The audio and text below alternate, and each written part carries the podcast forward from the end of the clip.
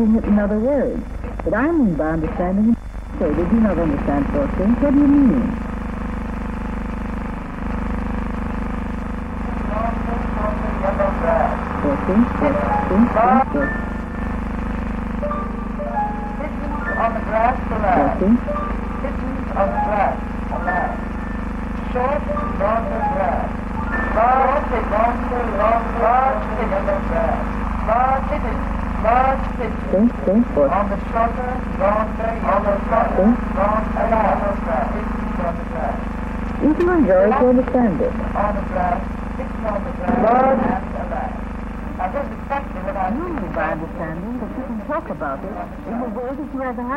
understanding.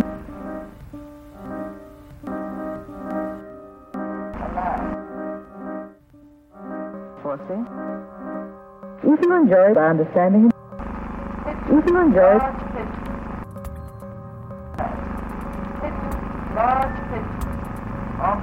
For, see, see, for, of course they understand, or they would not listen. For.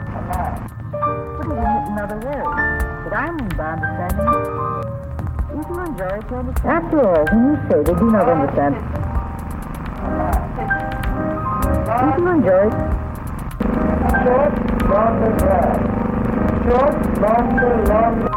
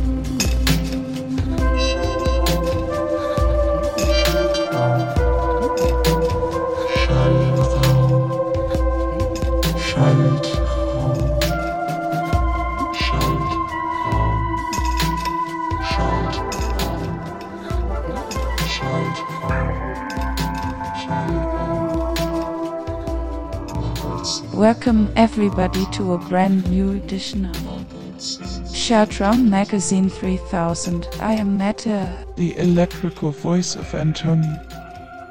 I am here to host this show for Antonia who cannot be here live tonight. Doing this live, I will host you through this evening. So I have a question. Do you know the Luzon Bleeding Heart? I first saw a Luzon Bleeding Heart pigeon in the zoo of Leipzig. This little creature just sits next to the elephants without being seen. On her breast, on its breast, there is a huge red colored circular shape as if the pigeon was stabbed. Is it a zombie pigeon? Is it a mark of a lover? Is it a vampire pigeon? I don't know what would Buffy do, but talking about vampires, let's look, I mean listen to the podcast You Only Slay Once episode 4 Hashtag Who's in Love with Lupin. Ist dir aufgefallen, dass der aller, aller, aller Anfang ein offener Mund war? Aber das ist ja das Ding, ja. Achso, naja, wenn es ein Tagtraum ist, hat man ja eh Kontrolle drüber. Ja, Na- eben. Natürlich denkt Santa an offene Müll. da also. That boy Ah, horny. was stelle ich mir denn heute vor? Also ein Gaumen.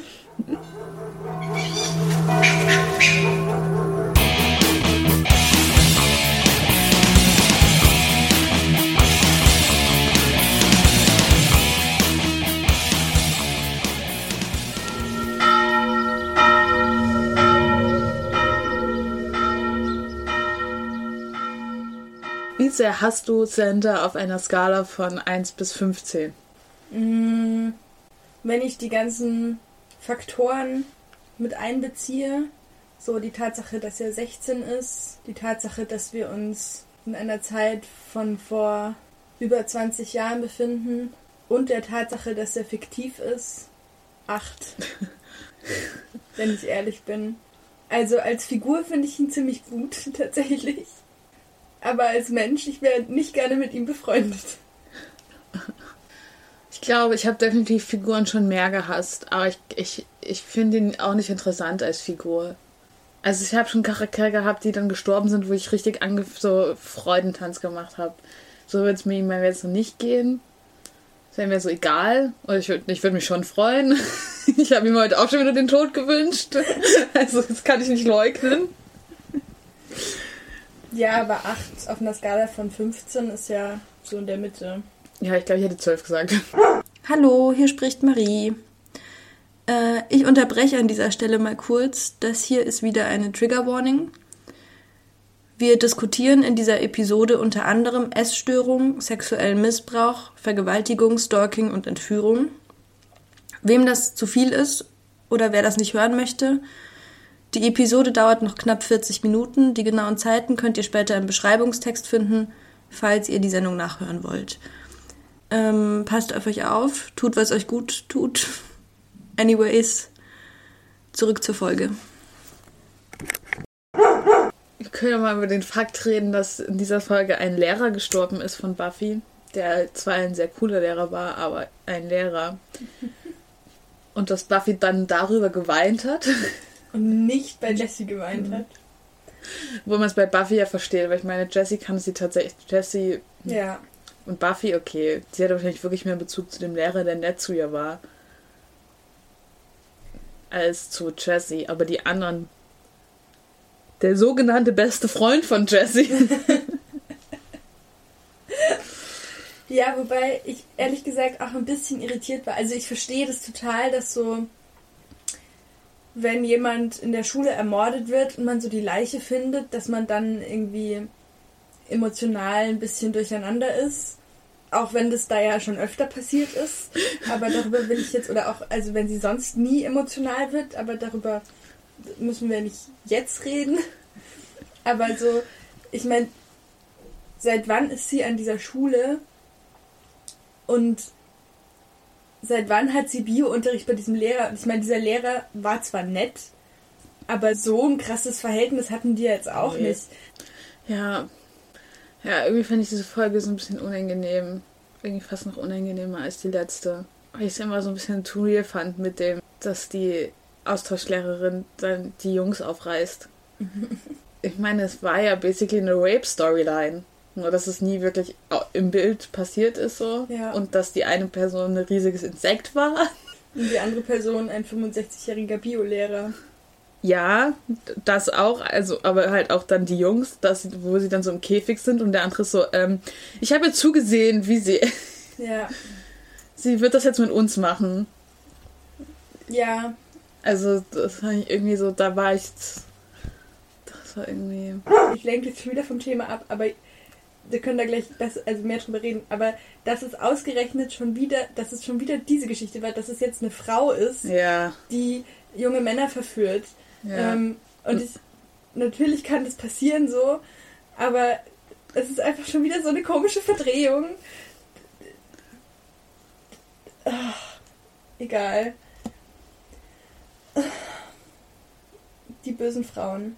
Aber fair. Aber die andere Ebene, und da frage ich mich halt, können so. Und ich meine, ich glaube, es wird dadurch schwierig, dass sie so ein Zwischenwesen ist zwischen einem echten Tier und einem Menschen. Aber können so Begriffe wie Vergewaltigung äh, oder Mord ähm, oder Bösartigkeit überhaupt auf Tiere zutreffen? Aber sie ist ja sozusagen in dem Sinne ein Tier, also sie ist ja Gattung übernatürliches Tier, weil sie nicht eine echt, sie ist ja auch keine echte Gottesanbeterin, sondern eine ziemlich große, die magische Fähigkeiten hat. Also sie ist auf jeden Fall, sie ist eigentlich so Kategorie Vampir. Ja, das stimmt. Ich, äh, klar, im Tier, wenn wir nur im Tierreich reden, okay, aber das ist ein magisches Wesen mit der Möglichkeit, mit Menschen zu kommunizieren. Also finde ich es okay, meine Moralvorstellung auf sie zu projizieren. Fair. Fair point. Wir haben natürlich jetzt keine magische Gottesanbeterin anwesend, um ihre Stimme zu Wort kommen zu lassen. Gott sei Dank. ja, was ich mir so dachte, als die zwei Jungs im Keller waren, habe ich so kurz drüber nachgedacht, dass ich es immer so total unbegreiflich finde, wenn Leute so, sich so in so Filmen sich so Folterkeller, also wenn die so Folterkeller Ja. besitzen, weil ich mich dann immer frage, wie haben die die gebaut? So, wer hat das gebaut? Vor allem, wenn sie noch nicht so lange in Town ist. Oder, also ich meine, man hätte ja schon öfter von abgebissenen Köpfen vermutlich in Sunnydale gehört, wenn sie schon länger da wäre. Und dann muss ich aber mal an Fritzel denken und denke mir so, well, Wer ist Fritze? Fritzel war so ein Österreicher, der jahrzehntelang seine Töchter missbraucht hat. Ähm, Ja, aber also irgendwie ging es in dieser Folge schon extrem viel um um Macht, ne? Also weil auch Sanders Tagtraum am Anfang hat ja nur deshalb funktioniert, weil Buffy fast getötet, Schrägstrich, Mhm. erotisch getötet worden wäre von einem Vampir. Sanders Tagtraum war, dass er Buffy rettet vor einem Vampir. Ja, For er als. Mann, Ja, und dann macht er einen, dann wird er Rockstar. spielt er einen Gitarren so, oh mein Gott, das erinnert mich daran. Wir sind wieder im Bronze, im besten Club der Stadt, im einzigsten Club der Stadt. Und es ist wahrscheinlich wieder am Montagnachmittags. Und es spielt eine Band. Und Sanders geht nach vorne, tut sich so in die erste Reihe, Dancen. dancen so und sagt so Hallo zum Frontman der Band, der ihn total verwirrt anguckt. Während dem Song.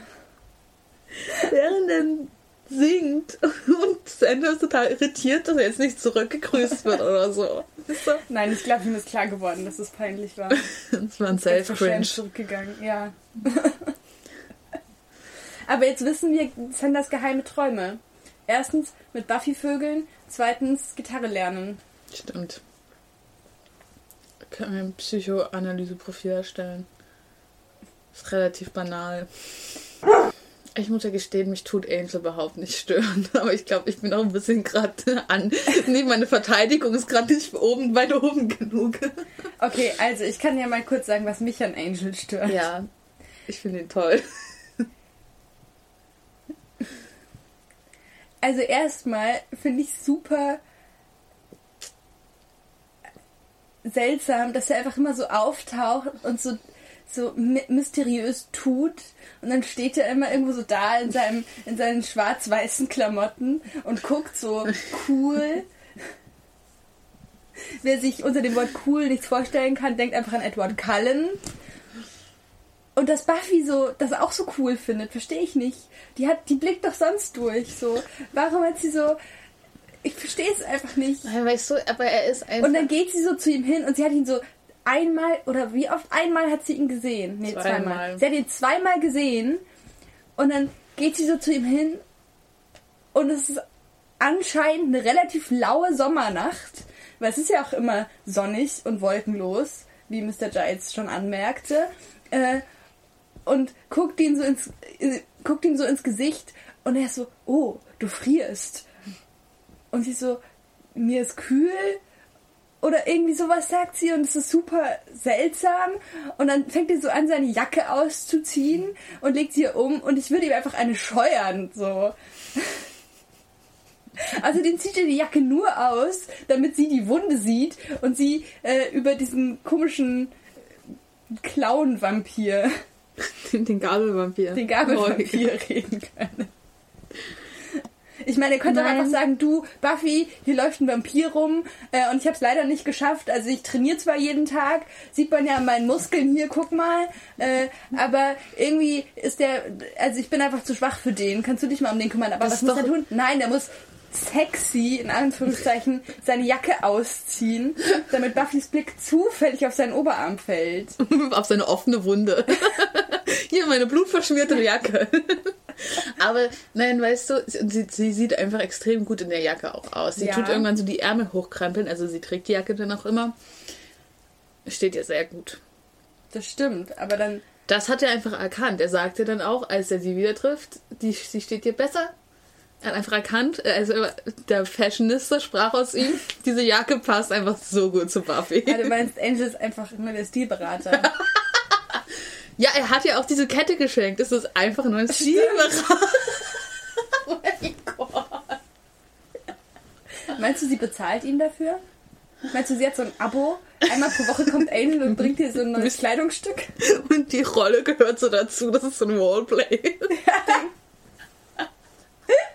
Ein mysteriöser Fashion Designer schenkt dir Kann Dinge. man so buchen? Ja.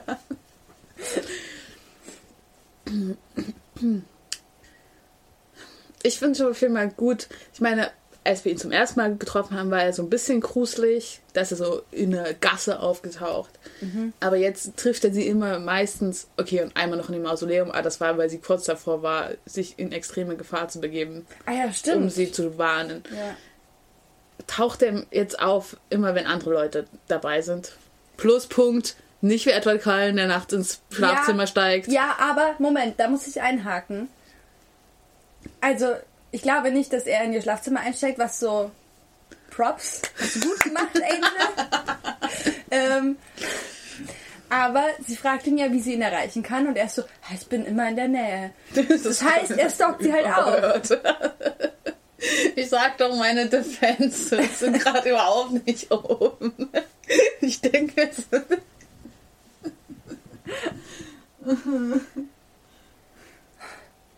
Ich meine, ich dachte mir so, als wir so die Folge geguckt haben, dachte ich mir zwischendurch auch schon so mal wieder, ja, es ist irgendwie ganz cool, dass es ähm, ein weiblicher Hauptcharakter ist. Aber das macht halt die ganzen Tropes nicht besser irgendwie. Nee, klar, und es ist halt auch voll klischeehaft, aber irgendwie, ich finde halt Angel ist Idiot auf die gute Art und Weise. Nicht so wie Sender, sondern halt.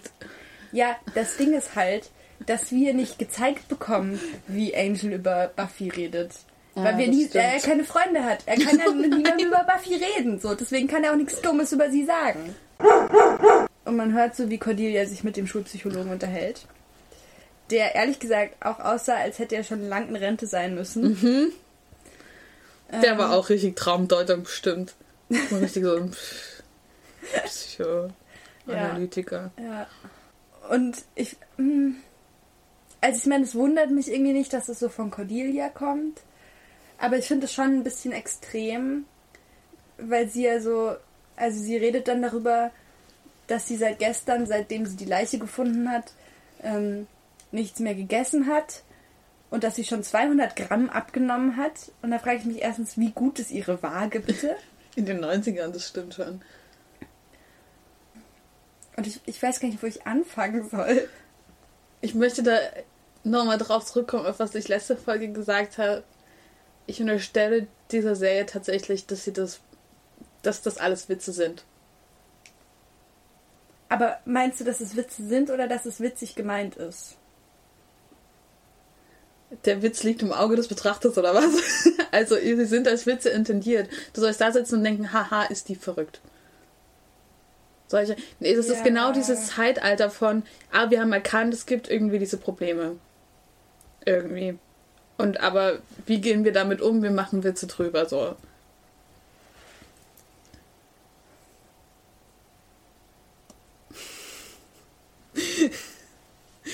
Also was ist das? Das ist ja keine Auseinandersetzung mit dem Thema. Es ja, ist- da würde ich dir zustimmen. Es ist ja, es ist ja, ich meine, ich fände es auch okay, wenn man sagt, okay, Cordelia ist irgendwie ein, ein schlechter Charakter, also in Anführungszeichen, oder halt sie ist halt so die, so ein negativer Charakter irgendwie, der sehr, sehr böse zu seinen Mitmenschen ist, zu ihren. Und wir geben ihr aber trotzdem irgendwie Probleme, die sie. Aber es ist ja kein Problem. Das ist ja das Ding. Es wird ja nicht als ein Nee, Problem das, dargestellt. das war ja gerade so, das, warte, jetzt hast du mich aus der Bahn geworfen, Marie. ähm, aber wir geben ihr, genau so, da, ich würde verstehen, wenn man das machen würde. Dann wäre sie ein interessanter dreidimensionaler Charakter, der zwar, also so, so, dann könnte sie vielleicht so einen Redemption-Arc kriegen irgendwann und daraus lernen und man könnte ihr helfen und dann könnte sie sich mit ihm wieder anfreunden und sie würde netter werden und so, das, das, so würde man das vielleicht heutzutage machen.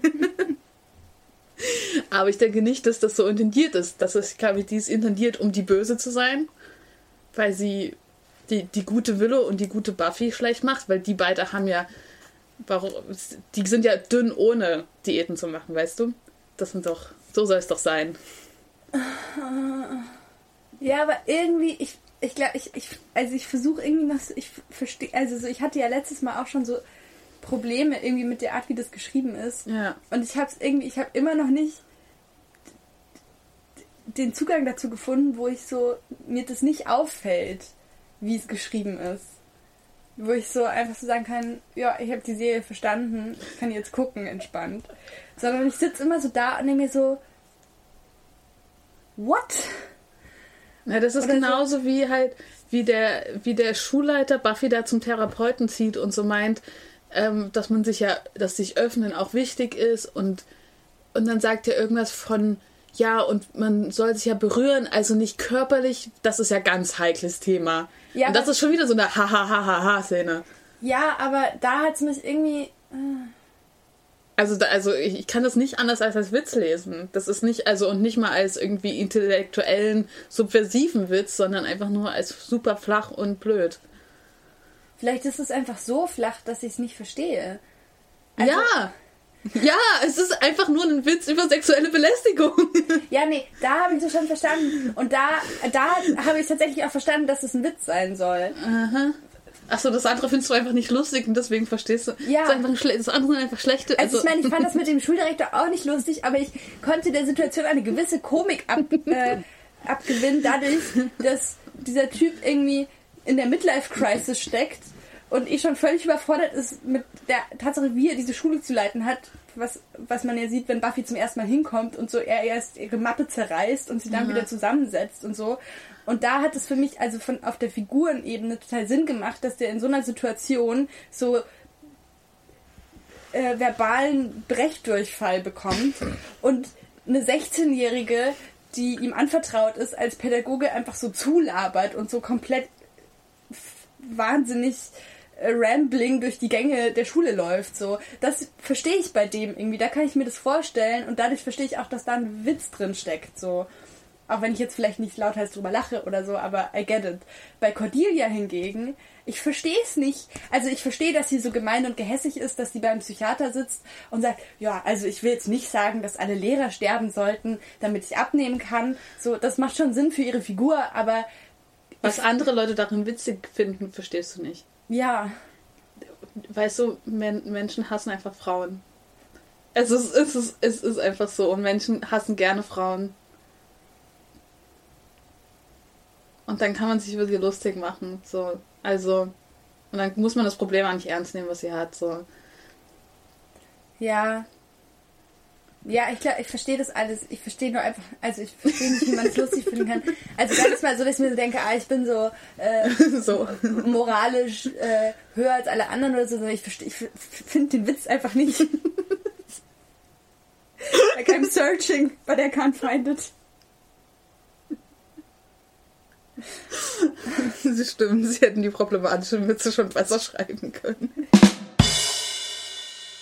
Ich musste tatsächlich, um mal wieder auf eine andere äh, Geschichte zu kommen, musste ich sehr an, an Harry Potter denken, als die Ersatzlehrerin gekommen ist. Nämlich im. Äh, welcher Teil ist es? Im dritten Teil. Ähm, Mit Lupin? Mit Lupin? ja, der ist auch recht. Also, exactly. nein, nein.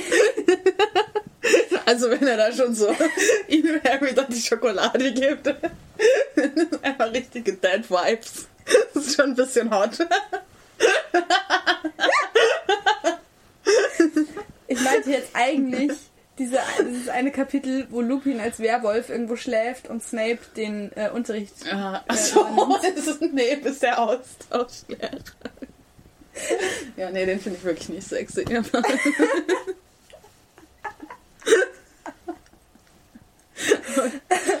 Ja, was hast du gegen Snape?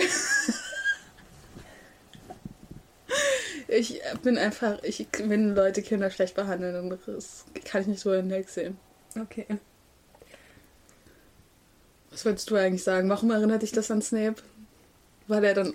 Weil er auch auftaucht und der ganzen Klasse eigentlich Lupins Geheimnis verrät. Also ich meine, es ist ein bisschen eine andere Situation, weil die Biologielehrerin verrät sich eigentlich selber. Ja. Ähm, Sie kommt in die Klasse mit einer Gottesanbeterin in der Schachtel und ist so, hoho, reden wir heute über die Gottesanbeterin, wie sie gern Jungfrauen frisst.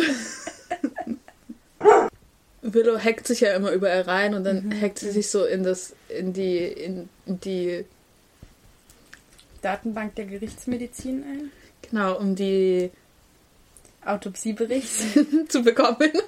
das ist ein Test, Marie. Sehr gut, du hast verstanden. Und äh, Giles meint dann so, ist das etwa illegal, was er da tut? Und so, nein, überhaupt nicht. Und er so, ah, okay, ich habe nichts gesehen und nichts gehört. Und ich denke mir so, nee, du, du bist die Person, die die Verantwortung übernehmen muss für diese Kinder. Vor allem nicht nur für die, Bech äh, für die, für die Jägerin, die sozusagen dein Schützling ja irgendwie ist, sondern auch für die anderen Kinder, die überhaupt nichts, die zufälligerweise da sind. Ja, ja, ja, aber Luise, man muss das schon differenziert betrachten. Erstmal wissen wir ja gar nicht, ob Mr. Giles überhaupt wirklich der Wächter ist Das stimmt. oder ob er sich nur als solcher ausgibt. Falls er wirklich der Wächter ist, wissen wir immer noch nicht, wo diese Wächter ausgebildet werden oder ob sie sich einfach materialisieren. Und nehmen wir mal an, es gibt eine Geheimorganisation, wo Wächter ausgebildet werden, die irgendwie auch besonders geboren wurden, whatever. Wir kennen die Hierarchien in dieser Geheimorganisation nicht. Wir wissen nicht, wie die, ob jetzt Mr. Giles eigentlich Buffys Chef ist oder Buffys Teamleiter, nenne ich das mal. Äh, oder ob Buffy eigentlich der Chef ist und Mr. Giles theoretisch ihr Diener sein sollte. Und wir wissen auch nicht, was Mr. Giles für einen Dachschaden hat, dass er sich weigert, für diese ganzen Kinder Verantwortung zu übernehmen. Vielleicht hat er ja irgendwas, was ihn daran hindert. Vielleicht hat er gute Gründe für sein. Was ist das Wort? Unver unverantwortungsvolles Verhalten. Genau. Wir haben ja gelernt, dass er anscheinend in Oxford studiert hat, weil er einen Freund da hatte, der Carlyle hieß, wie der. Carlyle Cullen. Ja, ja. Ja, ja, Galaxy ja, ja. Brain. Und Carlyle hat anscheinend an ganz viele Dinge geglaubt. So unter anderem auch an diese Gottesanbeterin, Nee, du hast Teufelsanbeterin. nicht richtig aufgepasst. Carlyle hat an altgermanischen Texten geforscht und dabei einen Text übersetzt, äh, wo diese Teufelsanbeterin vorkam. Was er aber noch geglaubt hat, war, dass seine Mutter Pekinese wurde oder so. Ja. Genau, und da hat aber ähm, Giles ihm das anscheinend nicht abgekauft, weil ja er sich danach am Telefon jetzt in der jetzigen Zeit bei ihm so entschuldigt hat und gesagt hat, ja, okay, du hattest recht, außer das mit deiner Mutter. Ja, das stimmt. Also anscheinend, Also ist Hat er Oxford eigentlich die Geheimorganisation? nee, ich denke halt erst danach. Aber das, weißt du, das hat auch eine Parallele zur Realität, weil in, in, da wären doch immer die ganzen, also so in so, vor allem so in Oxford, da gab es doch diese komischen Kommunistengruppe, die auch alle Geheimorganisationen beziehen ihre Leute aus diesen ganzen, also so in real life, aus diesen Schulen. Ja. Also heutzutage, als ich nehme an, auch die tatsächlichen Geheimorganisationen, aber auch die, es gab so diese kommunistische Gruppe in Oxford, das glaube ich. Wir sollten noch Soll über meine- das KGB reden. Soll ich meine vom problematischen Ding meinst du? Ich, soll ich meine Geo zur russischen Revolution rausholen? Da steht das alles. Geo-Epoche. Meine Quelle. Das wäre aber richtig. Das wäre doch gut, wenn Joyce eigentlich so ein verkappter Kommunist wäre. Das würde mir ihn richtig sympathisch machen. Ich glaube ehrlich gesagt, dass Giles zu bibliophil ist, um irgendwie eine richtige politische Meinung zu haben. Kann man das nicht sein, wenn man Bücher mag? Doch, natürlich. Aber Mr. Giles ist einfach, ich glaube, der ist dann überfordert. Er hat wahrscheinlich auch keinen Bezug zur Realität. Der würde einfach. sofort zur anderen Seite überlaufen, wenn jemand drohen würde, irgendeine besondere Ausgabe von irgendwas anzuzünden. Er ist ein so. schlechter Kommunist. Deswegen ist er auch Wächter geworden. Und nicht mit dem Widerstand. Das wird auf jeden Fall dem Ganzen noch eine Ebene geben, die so ein bisschen fehlt bisher. Ja, wobei am Ende wäre wär das dann so wie bei Man to Man, wo man so den Oh. Großteil, so ein Drittel der Geschichte einfach nicht versteht, weil es die ganze Zeit um Politik geht. Stimmt. Mann. Das wurde mir ja neulich wieder vorgeschlagen, neben Goodwitch. Und der Anfang ist auch so lustig. Ich mag ja das am liebsten, wo sie in diesem Markt sind und, und sie ihn jagt, weil er sich Hühnchen kauft. ja! Das ist so gut.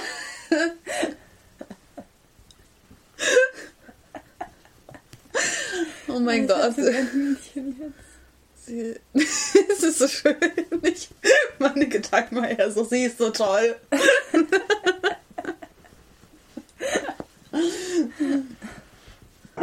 Was mich bei dieser Aushilfelehrerin, aber also bei der Gottesanbeterin, aber auch gewundert hat, war, dass wenn, also weil die war ja 1907 geboren, also die Ja. eigentliche Aushilfslehrerin, die Dafür war die pensionierte. echt noch fit. Dafür war sie extrem fit. Das war auch So. 90er. Aber ja, Trotzdem. den, beide Weltkriege, also ich meine Ja. in den USA, aber trotzdem. Ja. Ich meine, sie war so sieben, als der erst angefangen hat. Aber, Ja. ähm, aber wenn die 30 Jahre lang an dieser Schule unterrichtet hat, verstehe ich nicht, warum Na, niemandem das, das aufgefallen ist, dass die ja eigentlich schon pensioniert ist. Oder dass sie sie einfach wieder angerufen haben. ja, also ich meine, ja. selbst wenn ich eine Aushil also selbst wenn ich nur ab und zu so einspringe oder so, kennen mich doch die Leute aus dem Sekretariat oder so. Irgendwelche Mhm. Kollegen werden sich ja wohl an mich erinnern und dann so sein so, warst du nicht letzte Woche noch 70? Na, Ich kann mir halt vorstellen, dass sie das Telefon abgeverdingst hat, sodass dass die Telefonanrufe an die Echterin, an sie weitergeleitet werden. Und dann ist sie so, hallo, wir brauchen Sie, können Sie mal vorbeikommen? Und sie ist so, ja, okay, ich komm dann mal vorbei. Ich weiß, kenne mich ja aus, ich gehe gleich ins Klassenzimmer. Aber die Und muss doch ihren Stundenplan irgendwo abholen. Dann so, können Sie mir bitte sagen, wann ich, wann ich dran bin? Ich sehe doch nicht mehr so gut, wenn Sie mir einen Zettel geben.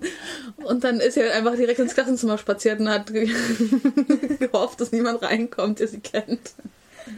Ja, okay. Keine Ahnung. Aber ja, ich würde sagen, ich würde wie immer unter dir sehr unterstellen, dass ich es nicht bis zu Ende durchdacht habe.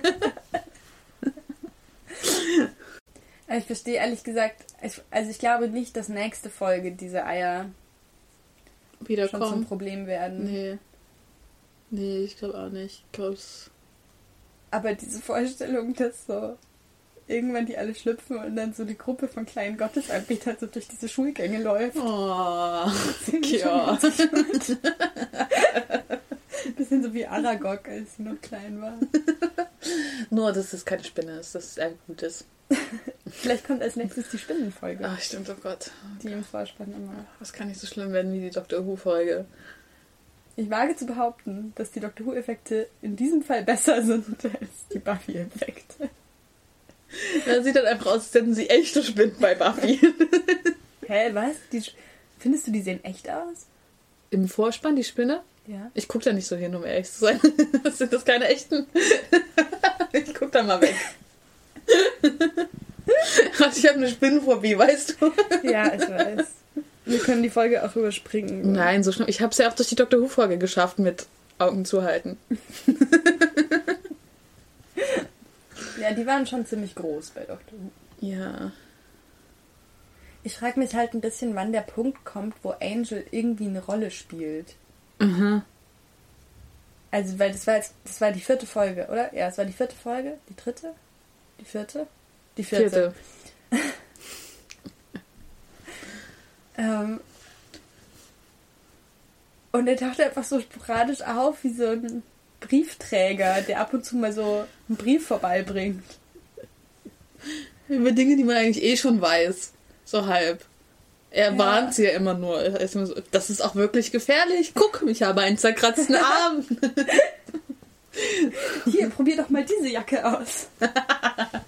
Ah, das finde ich richtig gut, dass er ESC-Berater ist.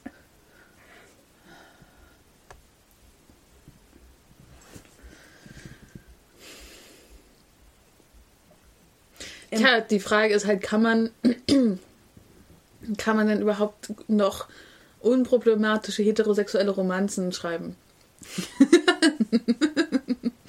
Weil an sich, wenn wir uns jetzt der Idee öffnen, okay, wir akzeptieren jetzt, dass es eine Love Storyline gibt, was man ja nicht tun muss so, dann finde ich eigentlich so Angel und Buffy, ich weiß auch nicht, es, mein Gehirn ist schon wieder gebrochen, weil ich so viele NCT-Videos geschaut habe, deswegen akzeptiere ich gerade Männer ein bisschen. Sorry. Eigentlich ist Angel, hat zumindest Angel nichts extrem Schlimmes getan bisher, aber natürlich fallen sie trotzdem in Er dieses Rollen. sie. Ein bisschen. das stimmt. Also, ich würde noch auf Vorbehalt sagen, wir wissen nicht, wie ganz schlimm, wie schlimm es ist. Ja, ich finde ja, also so, ich meine, es ist alles relativ unangenehm und problematisch. Aber ehrlich gesagt hat mich das bisher noch nie daran gehindert, so eine Serie auch zu genießen. Was auch wieder ein interessantes Thema ist eigentlich. Aber darum geht es hier vielleicht auch nicht. Ich meine, wir haben ja gesagt, dass wir Buffy gucken. Kann man auch dabei Spaß haben. Ich glaube, was ich mich eher frage, ist, ich blicke halt noch nicht so ganz durch, was so diese Romantic Interests und so angeht, weil, weil ich nach wie vor irgendwie ein Problem mit der Emotionalität oder der Nicht-Emotionalität in dieser Serie habe und ich weiß einfach nicht, was ist ernst gemeint und was nicht. Ist jetzt Sander, okay, ist, jetzt die zweite Folge, in der Sander ein bisschen in Buffy verknallt ist, aber so, ist er nur in Buffy verknallt, weil es sich anbietet für diese Folge? Oder ist, also, oder wird sich das weiter durchziehen? Oder zum Beispiel, ähm, dass Willow und Sander so gut befreundet sind, waren sie das jetzt nur, damit Willow diesen einen Satz sagen konnte, der dann irgendwie gut in die Szene gepasst hat? Oder sind sie wirklich Freunde in diesem Buffy-Universe? So. Oder zum Beispiel das mit Buffys Mutter, dass so Buffys Mutter in, in der ersten Folge Buffy verboten hat, abends wegzugehen. Und danach, okay, wir haben den Diskurs, vielleicht hat sie mit ihrer Mutter gestritten, bevor sie jetzt nachts wieder raus ist, so. Das kam nicht vor. Aber hat ihre Mutter das nur gemacht, damit so klar wird, dass es da ein Grundproblem gibt? Oder haben die wirklich ein Problem, so? Ähm, also was dient jetzt der jeweiligen, dem jeweiligen Drehbuch für die Folge und was ist die übergreifende Geschichte so? Werden am Ende Willow und Sander zusammenkommen, weil es sich so gehört? Oder nicht? Wird Mr. Giles irgendwann sich äh, in die Französischlehrerin verlieben, weil es ja sein muss oder, oder nicht? So, I don't trust. Und eigentlich müssten am Ende, naja, okay, nee, doch nicht. Ich wollte gerade sagen, dass Blaine und Cordelia am Ende zusammenkommen müssten, aber Blaine ist ja Jungfrau, deswegen geht es jetzt nicht mehr. Dadurch ist es jetzt uncool geworden. Ich habe ja kurz überlegt, ob Sander und Plane bonden können über ihr gemeinsames traumatisches Erlebnis, aber hat Plane mit seiner Unsicherheit das wieder kaputt gemacht. mein Vater ist Anwalt. Wenn irgendetwas von diesen Informationen diesen Raum verlässt, ja? Ihr wisst, was ich meine. So ein Draco-Move. oh mein Gott, okay. Also Blaine ist Draco und Sanders ist Ron. Und Willow ist Buffy, Hermine. Willow ist Hermine und Buffy ist Harry. Und Mr. Giles ist, Hagrid. Nein, nee, das passt nicht ganz. Nicht vom... Hagrid ist. Da. Mr. Giles ist nicht nett genug. Außerdem leckt Mr. Giles nie. Mr. Giles ist tatsächlich, finde ich, nicht unfreundlich. Also der ist ja nicht unfreundlich. Der sagt immer ganz höflich Hallo zu jedem. Also halt so eine englische Art und Weise, aber Ja, aber Hagrid ist herzlich. das stimmt. Das ist ein Giles nicht. Giles ist zu awkward dafür. Ich, ich weiß nicht, er ist nicht Lupin. Das kann, weil Lupin ist einfach zu großartig dafür. Hashtag Who's in Love with Lupin.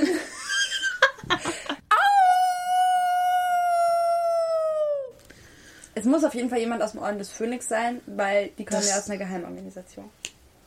Oh mein Gott, Buffy hat heute darauf auf die deutsche Synchro angespielt. Das fand ich auch ein bisschen. Ja. Irgendwie, Angel sagt irgendwas komplett Beklopptes auf Deutsch. Was ich wieder verdrängt habe sofort. Und sie Ja. sagt so, sie antwortet darauf, auf den Eindruck, äh, auf den Ausdruck gibt es aber eine 1 plus. Mhm. Und ich glaube, sie hat die deutsche Synchro gemeint. Ich glaube, sie hat es gewusst. Dass wir es auf Deutsch gucken und dass es auf Deutsch extrem bescheuert klingt. ja, was hat der gesagt? Er will die an die Gurgel. Alles klar. Und für die Formulierung gibt's einen Pluspunkt. Er will die an die Gurgel. Aber will er, also der Vampir war jetzt nicht auf Buffy aus. Der war halt im Park und hat so Leute umgebracht. Und dann ist Buffy, hat Buffy ihn gejagt. Ich sag dir, wie das passiert ist. Angel ist abends spazieren gegangen. Im Park. Und hat so Stress mit diesem Vampir bekommen. Und der Vampir dachte so, ah, der ist durchtrainiert, aber den kriege ich schon hin mit meiner Gabel. Ähm, und dann war aber so irgendwie so, shit, irgendwie kann der Typ sich verteidigen. Damn it. Und Angel dachte aber, oh shit, ich bin am Ende meiner Kräfte. Was mache ich denn jetzt? Und hat ganz laut geschrien, Buffy, Buffy, Vampirjägerin Buffy, komm bitte her, ich brauche Hilfe. Und dann ist der Vampir erschrocken, weil er sich dachte, "Oh, es gibt hier eine Vampirjägerin, holy shit, da muss ich gehen. Und dann war so, ich komme wieder. Und ich bringe diese Buffy um, wer immer das ist. Und dann ist er so weggelaufen, weil er dachte, jetzt kriegt Angel gleich Verstärkung. Die waren ja ungefähr gleich stark. Auch wenn sie das beide nicht voneinander wussten. Und dann war Angel, stand danach so allein im Park und war so, oh shit. Er will ihr an die Gurgel. Er will ihr an die Gurgel. 1A-Ausdruck. Also das ist nicht kennen, aber ähm, möchte ich nochmal hinzufügen. Das hast du dir gerade ausgedacht. Haben wir noch irgendwas Wichtiges vergessen? Outro. Ja, nee, ich, wollte. Ich, ich mach ja schon.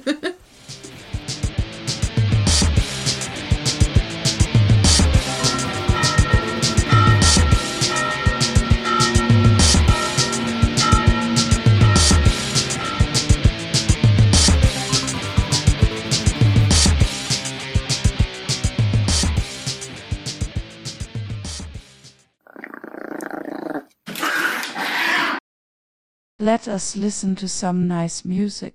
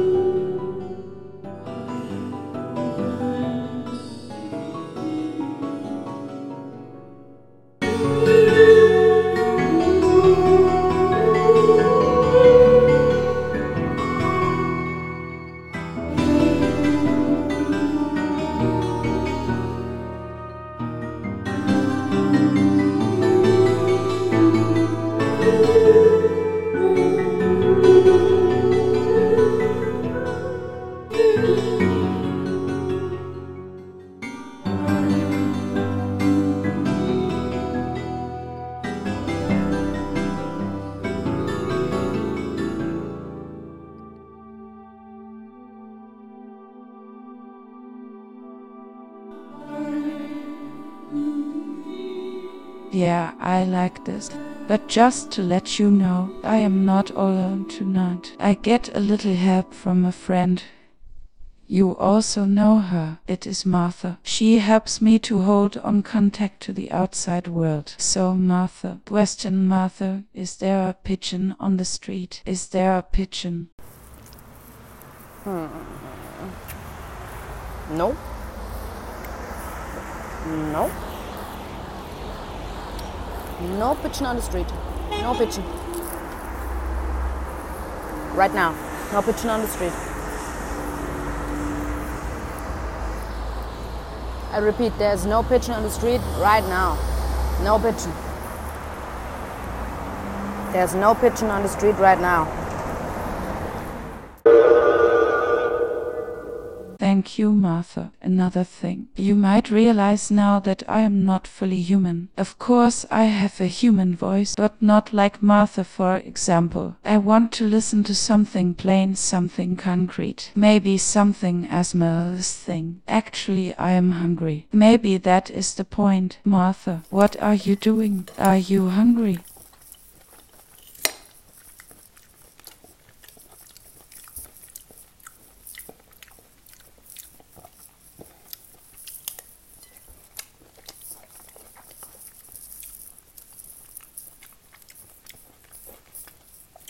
I like lenses. But of course, I prefer it without the ashes. In those times back then, of course, I did it for Cindy, but I'm now so much better um, without the ashes. And also without the social pressure to get at her to get her to dance. I like eating with some space and time,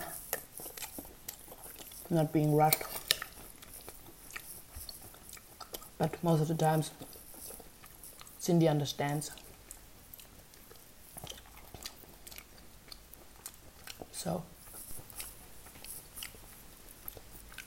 I like lenses.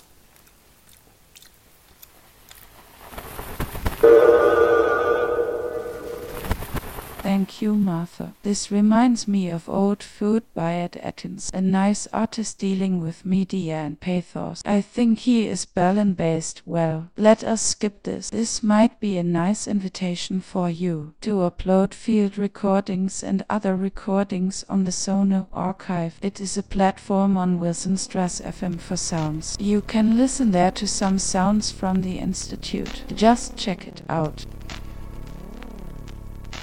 Interlude. Let us listen to some nice music.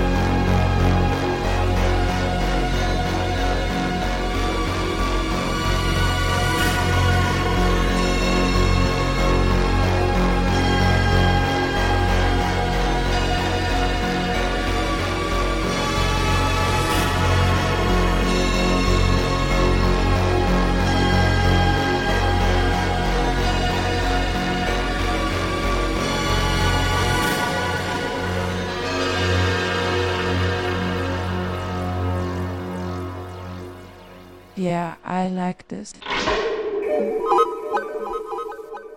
Do you know my favorite sound?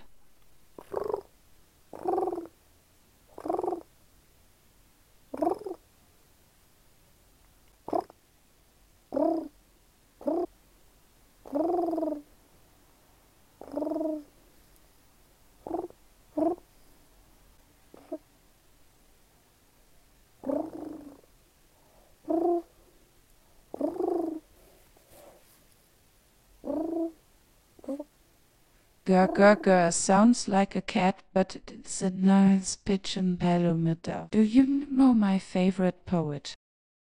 Of course, I'm talking about Gertrude Stein, the famous American poet from the last century. Gertrude just only did like roses. She also had a heart for pigeons, for doves, for creatures like you and me. Do you know my favorite poem?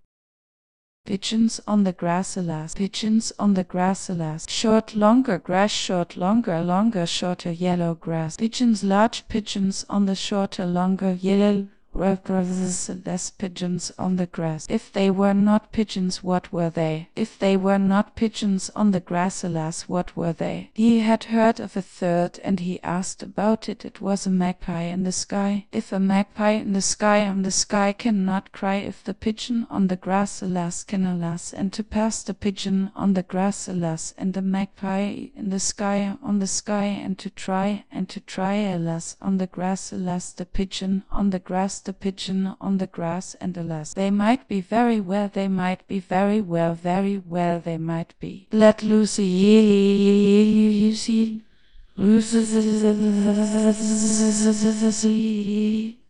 Lily, Lily, Lily, Lily, Lily, Lily,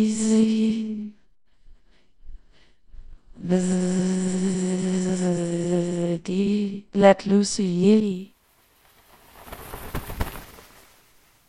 Nice.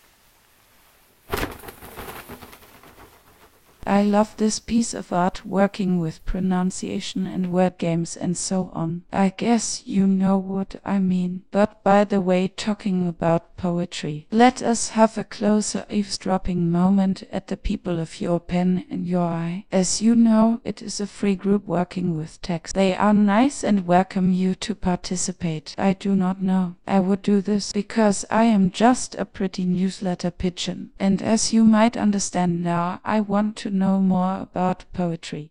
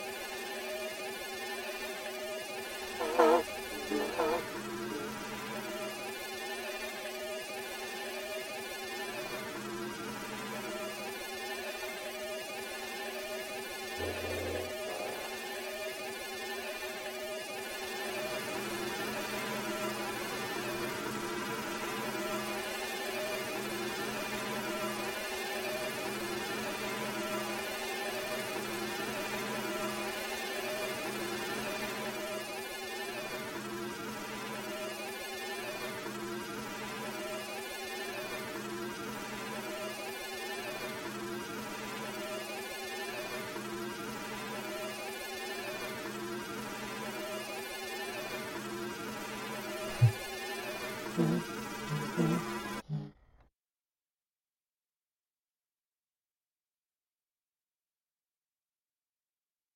hast gesagt, es fällt dir auf, dass seit einiger Zeit super konkrete Sachen den Weg raus aus meinen zwölf Quadratmetern in der Janallee verstellen. Du hast außerdem gesagt, dass du ganz ähnliche, vielleicht sogar gleiche Sachen in dir trägst. Du hast gesagt, du trägst seit einiger Zeit super konkrete Sachen in dir, die sich, wie du mir erklärtest, im Innersten deines Körpers befinden. Das hier ist das Protokoll eines stummen Dialogs, also eine Geschichte von etwa zwei Menschen, die nicht mehr sprechen können, weil ihre Stimmen und ihr Gehör jeweils aus porösen, kleinen und blauen Kügelchen zusammengesetzt sind, die wiederum aus Mikroplastik bestehen, eine Art von Plastik, die man eigentlich nicht Mikroplastik nennt und die oft mit jenen Süßigkeiten verwechselt wird, die auf der Zunge prickeln und die keinen besonderen Geschmack haben, außer vielleicht den Geschmack von leichter aufkochender Panik. Und wenn ich hier schon eine Geschichte ausstelle, dann will ich dazu auch noch anmerken, dass alles einen Anfang, eine Mitte und ein Ende hat. Ich will anmerken, dass alles den Regeln folgt, die man lernen kann. Ich musste derart viele dieser Regeln lernen auf dem Nachhauseweg in der Schule, dass mir davon seit einigen Tagen der Kopf schwirrt. Das lyrische Du, das natürlich das tatsächliche Du ist, ist, wie ich gelernt habe, etwa ein Taschenspielerinnentrick, ein einfacher lyrischer Kniff. Ich habe vorneweg zwei Fragen an dich.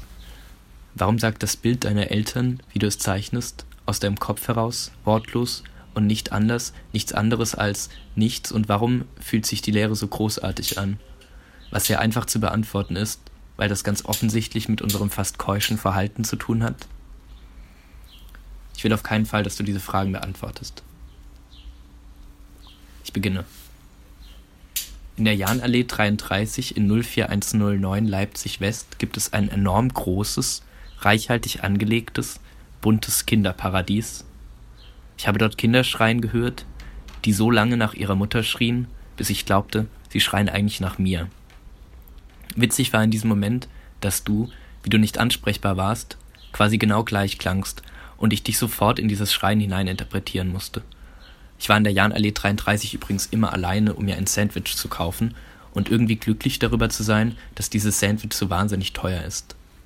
Wenn ich meine Abschweifung vergrößern darf, würde ich gerne noch sagen, dass ich Bäckereien und Backhandwerk und Brötchen und Sandwiches und alles daran wirklich ganz großartig finde und mein Konsum desselben deine Verachtung neoliberaler Selbsthilfe gleichermaßen komplimentiert, wie es Teil meiner absoluten und tatsächlichen eigenen Selbsthilfe zu sein scheint, eben in ein Brötchen für 4,50 Euro reinzubeißen und dabei absolut gar nichts und absolut alles zu schmecken, was ich an sinnlicher Empfindung von Nährstoffen benötige.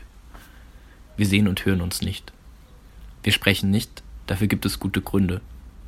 Aber ich esse noch immer mit derselben Ignoranz und auch du isst noch immer mit derselben Ignoranz, zumindest vielleicht. Wenn ich von der Jahnallee erzähle, erzähle ich von dem Teil der Lehre, der eben großartig ist. Der andere Teil der Lehre, der nicht großartig ist, beschreibt eine Draufsichtlehre. Und guck mal, da habe ich auch wieder keine Lust darauf. Ich will zu dir und dann will ich ein Brötchen kaufen und gar nicht darauf achten, wie ich das Brötchen esse. Und danach will ich einfach nur wieder zu dir. Ich werde jetzt kurz die Mittel aufdecken und erklären, dass wirklich gar nichts an dem Text mit der aktuellen Situation zu tun hat. Das hat Nikolas aber auch schon erklärt. Und außerdem, ich liege in meinem Zimmer, das elf Quadratmeter hat, und schaue auf ein Plakat, auf dem man sieht nur, was man weiß, steht. Und dabei denke ich nicht an die Jahnallee, sondern darüber nach, dass und warum ich dieses Plakat immer aufhänge, sobald es mir gut geht und was das heißt und womit das alles zusammenhängt. Ich glaube aber, die Jahnallee und das Plakat sind eigentlich ganz ähnliche Gedanken.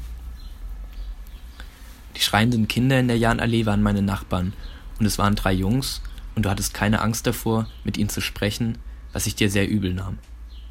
Wenn du sagst, dass du super konkrete Sachen in dir trägst, die stehen, die Sachen eben stehen, sobald sie konkret sind, dann stimmt das, finde ich.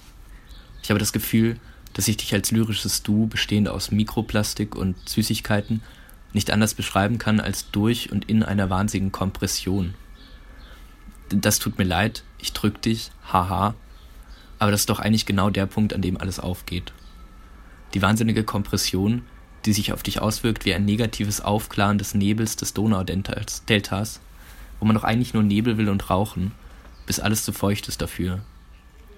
Eine Kompression, die unsere Stimmen und Gedanken zu blauen, spaßigen Kugeln presst, Kugeln, die Kindern gleichzeitig süße Freuden bereitet und dennoch ersticken macht, und die dazu führen, dass diese Kinder nach ihrer Mutter schreien und dass ich in dieses Schreien hineininterpretiere, dass die Kinder nach mir schreien und ich hineininterpretiere, dass es eigentlich doch du bist, der oder die da schreit, nach mir schreit, während du in Wirklichkeit nicht die Kugeln geschluckt hast und deshalb vor Panik schreist, sondern die Kugeln sich bereits vorher in dir befanden, von Beginn an und zu deiner Stimme geworden sind und auch zu meiner und auch zu deinem oder zu meinem Gehör und die Stimmen verstummen und das Gehör tauben ließen. Und diese Kompression, die gute Gründe dafür gibt, für die es sich zu schweigen lohnt. Die Kompression, die genau der Punkt ist, genau die konkrete Sache, in der alles aufgeht. Wenn wir zur Vergangenheit kommen, die du durchgehend einnimmst in diesem Text, was der Geschichte ihren absurden, dämlich melancholischen, schmalzigen Pathosreichtum beschert, dann kommen wir zur Draufsichtlehre. Ich habe Stunden damit verbracht, von oben auf die Buden der Jahnallee 33 zu schauen, bevor diese Jahnallee existierte. Du hast dort ein Spiel gespielt, eines, das die Augen verdeckt und die Münder mit süßen Freuden stopft, das Draufschlagen. Ich lag in einem höheren Stockwerk und spielte Verstecken, indem ich meine Augen schloss, und dann war ich weg. Wir lagen geschichtet, getrennt, und ich sah von oben auf unser Arrangement, bis die Jungs kamen und schrien und der Draufsicht eine äußere Perspektive gaben, die gleichzeitig die innere, das Innerste komprimierte, schluckte, und dieses Schlucken passierte eben aus der Vergangenheit heraus und ging ins Jetzt. Die Imagination dieser Spiele waren Imaginationen aus der Vergangenheit und sind jetzt da. Ich sah die Leere in der Jahnallee, die ich mir vorstellte, aus einer Vergangenheit heraus imaginierte. Ich sah die Leere aus einer Draufsicht heraus. Und dann kaufte ich ein Sandwich und ging wieder ins oberste Stockwerk der Jahnallee 33, der ein anderer Ort ist. Die Draufsichtlehre im Kinderparadies wie eine vorbereitende Lehre, wie eine Vorbereitung für die durchs ignorante Essen lösbare gemeinsame Kompression. Die Draufsichtlehre im Internet eine lustige Abwesenheitsnotiz. Die Vergangenheit, die uns bis zum kleinteiligsten Mikroplastik hin komprimiert, aus dem unsere Stimmen jetzt bestehen. Die Spiele, das Internet, das Plastik, die Stimme, der Ort. Ich kann mich nicht wirklich darauf konzentrieren, was ich sagen will.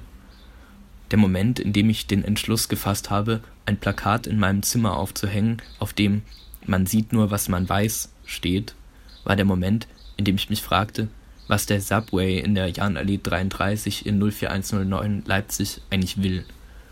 Wie er da steht, super konkret, was er damit glaubt zu sein, zu erreichen. Ich weiß nicht einmal mehr, ob es ihn überhaupt noch gibt.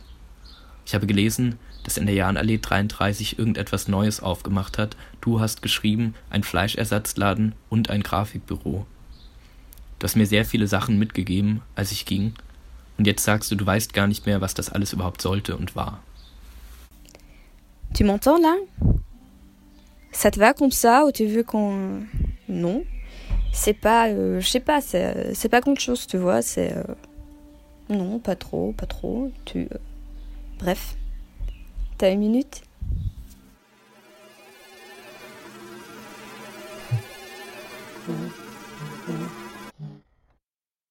Allabendlicher Komplexitätsschock. Das Zusammenspiel der einzelnen Teile, der Rädchen, Fäden, Strings, Signale, Subjekte, Worte, Positionen, Schaltkreise, Neuronen, Behörden, Vereine, Institutionen, Gewalten, Gruppen, Interessen, Abläufe, Nypsis, Scharniere, Verschaltungen, Schaltkreise, Gemeinschaften, Netzwerke, Grassroots, Gewerkschaften, Parteien, Schichten, Teile.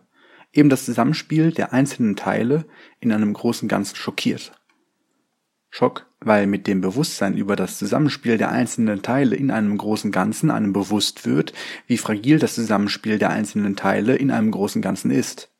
Wie fragil die Rädchen verzahnt, die Fäden verwoben, die Strings für was eigentlich? Die Signale verschaltet, die Subjekte verzahnt, die Worte vertauscht, die Positionen abwachsen und so weiter und abhängig, dependent, entangled, bezogen, gekoppelt, verknüpft, kombiniert, verknotet, vernetzt, über und verkreuzt und so weiter. Schaue ich auf meinen Laptop, auf den ich das hier gerade eintippe und mich darauf verlasse, bei viel zu langer Nutzungsdauer, eigentlich müsste ich den auch mal wieder regulär runterfahren und nicht zuklappen, schaue ich also auf dieses Gerät, diese Maschine, dann verlasse ich mich auf dessen Funktion. Von dem, was ich weiß, was nicht viel ist, und auch kein Verständnis für dieses Gerät ist, diese Maschine, dieses Fenster, das mich in noch mehr Zusammenspiele von Teilen in einem großen Ganzen blicken lässt, hören lässt. Von dem, was ich weiß, besteht es aus unendlich vielen kleinen und kleinsten Teilen, von denen ich so ungefähr noch die Lüftung verstehe, die irgendwie einen Motor hat, der etwas antreibt, auf das ich mich verlasse, dass es im richtigen Moment an einen Thermometer gekoppelt anspringt, damit die anderen Teile des großen Ganzen nicht zu heiß werden und dann, was eigentlich passiert. Dann gäbe es da noch die Schrauben, von denen ich ein paar Stunden in der Hand hielt, weil ich die Tastatur austauschen musste, über die ich Bier geschüttet hatte, als mir die Zigarette, die ich im Bett geraucht habe, auf meine Unterhose fiel. Diese Schrauben, die unglaublich kleine Gewinde haben, sehr klein sind, man könnte mühelos und ohne Verletzung einige davon schlucken und wieder ausscheiden, die wurden irgendwo hergestellt von einer Maschine, die von einem Gerät, das so ähnlich ist wie dieses große Ganze, mein Computer, das aus vielen zusammenspielenden Teilen besteht, die von so einer Maschine gesteuert werden. Die Maschine, die sowohl mein Computer ist, als auch die Maschine, die die Teile für meinen Computer gebaut hat, die ist also ebenso ein Teil von einem Zusammenspiel von Teilen im großen Ganzen, wie auch mein Computer ein Teil von diesem Zusammenspiel ist. Der Computer, dessen einzelne Teile mir kaum bekannt sind, außer dass ich weiß, dass es unzählig viele hochkomplexe von Maschinen und Menschen hergestellte Teile sind. Auf diesen Computer verlasse ich mich, dass ich nicht sterbe, wenn ich eine dieser Tasten drücke, keinen Stromschock bekomme, weil das hat ja jemand getestet mit Maschinen und Berechnungen, die sicher auch in einem Buch stehen, das gedruckt wurde, in einer Druckerei verkauft wurde, archiviert wurde, in einer Bibliothek katalogisiert wurde, Teil vom Zusammenspiel der Teile in einem großen Ganzen ist der Rädchen, Fäden, Strings, Signale, Subjekte, Worte, Verzahnt, verschaltet, verwoben, verwachsen, verbunden, abhängig, dependent, entangled, bezogen, gekoppelt, verknüpft, kombiniert, verknotet, vernetzt. Verzahnt, verschaltet, verwoben, verwachsen, verbunden, abhängig, dependent, entangled, bezogen, gekoppelt, Gewerkschaften, Parteien, Schichten. Runterkommen von dieser Erkenntnis, also eigentlich Nicht-Erkenntnis, denn nichts ist mir unklarer als das Zusammenspiel der Teile im großen Ganzen. Nichts könnte entfernter sein von der aufklärerischen Durchdringung der Welt, die diese erst so kompliziert gemacht hat, katalogisiert hat, eingeordnet, zerschnitten, zerteilt, besprechbar, berechenbar, messbar, in die kleinsten Teile zerteilbar gemacht hat. Ich kann nur erkennen, dass ich nichts, überhaupt gar nichts erkenne, außer eine Welle aus Teilen, kleinsten Schrauben und stromschlagsicheren Computern und Bibliothekskatalogen. Ich reite nicht auf ihr, auch kein Fliehen mehr vor der Welle, sondern ich werde mitgerissen. Also schaue ich aus meinem Fenster und sehe wie üblich, das lässt eigentlich nie lange auf sich warten, die Polizei oder die Feuerwehr oder den Krankenwagen oder das THW oder die Post oder Handwerker vorbeifahren. Im Straßenverkehr, der geplant wurde, gebaut wurde, aufgeschrieben, festgehalten, gemalt, berechnet, korrigiert, abgesegnet, verhandelt wurde, diese Fahrzeuge, denen ich immerhin ihr mögliches Ziel und ihre Herkunft ansehen kann, die fahren an mir vorbei, beziehungsweise an meinem Haus, dem gebauten Haus von Menschen gebaut, von Maschinen gebaut, aus Materialien gebaut, die produziert wurden. Wobei ich ehrlich gesagt nie das THW habe vorbeifahren sehen. Was machen die eigentlich? Spielen ja auch mit als Teil vom Großen und Ganzen, werden bezahlt, gesteuert, organisiert. Fährt aber der Krankenwagen vorbei ins Krankenhaus, wo der zu behandelnde Fall Mensch, Patient, Problem dann behandelt wird, von ÄrztInnen ausgebildet, von ProfessorInnen mit Büchern in Praktika, mit Leichen zum Sezieren, was sicherlich nicht so ohne weiteres geht, Papierkram und Einwilligung der Gestorbenen im Vorhinein.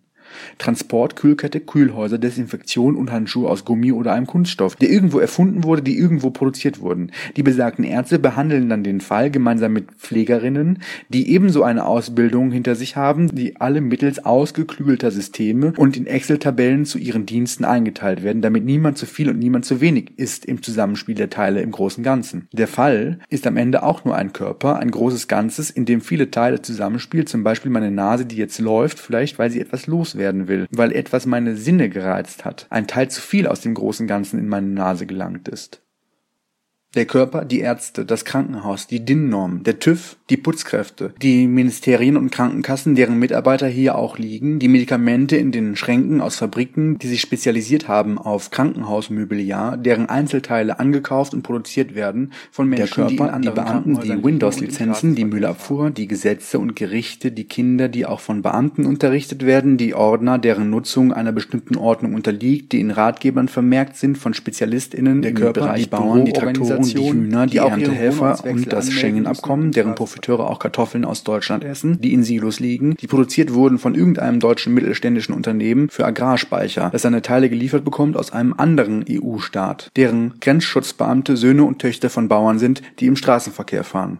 Die Teile vom Zusammenspiel des großen Ganzen sind das in sich wiederum aus Ganzheiten besteht, die und das und jene kann ich nicht und niemals fassen, mich nur darauf verlassen, im besten Fall blind, weil der Abend ist auch noch nicht vorbei und ich habe gerade mal aus meinem Fenster geschaut und die Autos mit Zielen, die mir immerhin klar sind und die Autos, deren Ziele mir nicht klar sind, sind alle Teile vom Spiel der Teile des großen Ganzens. Das so fragil ist, weil es so komplex ist, irre, dass ich hier auf meine Tastatur tippe, ohne zu sterben, irre, dass kein Chaos ist, beziehungsweise es ist ja ein Riesenchaos, eine Welle, die rein physikalisch oder anders wissenschaftlich kein Chaos ist, ein durchdringbarer Ablauf, der berechenbar ist, nur eben nicht für mich, sondern von Maschinen, Ideen und Büchern, irre, dass jetzt nicht mein Körper anfängt zu bluten, dass nicht etwas explodiert, eine Chemikalie in das Grundwasser sickert, ein Krankenhaus ausfällt, weil Excel schlecht programmiert wurde oder die Schränke im Krankenhaus alle von den Wänden fallen. Irre, dass nicht mein Herz aufhört zu schlagen meine Mutter stirbt, alles einfach aufhört zu existieren. Irre, dass ich nicht explodiere, obwohl das die einzige richtige Reaktion wäre. Irre, dass nicht irgendetwas so schief läuft, dass wir uns entscheiden, es zu lassen. Irre, dass ich nicht mal weiß, was denn dann passiert, wenn etwas passiert, wenn etwas nicht mehr funktioniert im Zusammenspiel der Teile im großen Ganzen. Das Zusammenspiel der einzelnen Teile.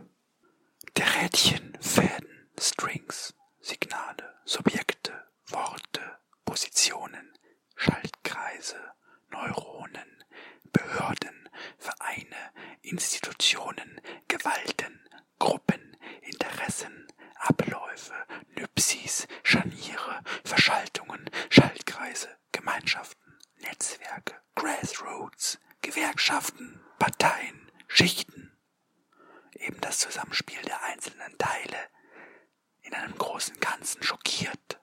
Schock, weil mit dem Bewusstsein über das Zusammenspiel der einzelnen Teile in einem großen Ganzen einem bewusst wird, wie fragil das Zusammenspiel der einzelnen Teile in einem großen Ganzen. Je t'ai regardé et tu m'as dit rien. Et j'ai pas trop compris et j'avais honte et t'avais peur de dire la mauvaise chose. Mais il aurait fallu rester, tu vois. Il faut rester. Il faut doucement briser les os aussi longs s'il faut collecter tous les bris et oser se tenir, un par un, par morceau par morceau, par la main. Je peux plus. Tiens-moi par la main. Eh, t'es là? Je peux plus. Theory of the subject. Imagine playing a concert on a piano, a self playing piano, a piano playing itself, a piano explaining itself, no piano player, self explanatory, meaning explaining itself, without need for explanation, for clarification, for making things clear, for giving things a form, a meaning, a fixed interpretation, an explanation. Self explanatory means with no need to fix it, to change it, to make it comprehensible, to make it intelligible, intuitive, logic, coherent, constructed and deciphered, tangible. A code is not a code without a rule, without being able to read it in a fixed way, in whichever way you like. And it's not about context, it's about content. So, what is all about? The subject, the piano, the subjectless piano, the pianoless subject, the one missing the other, desiring the other, desiring the desire of the other, acknowledging the other, fearing the other, attracting the other, feeling the other, looking for the other, caring for the other, but never being the other. The subject is one of two, part one, partial. One is partial, one is a half, a whole half of both. One is two halves, separated, defined, confined by two.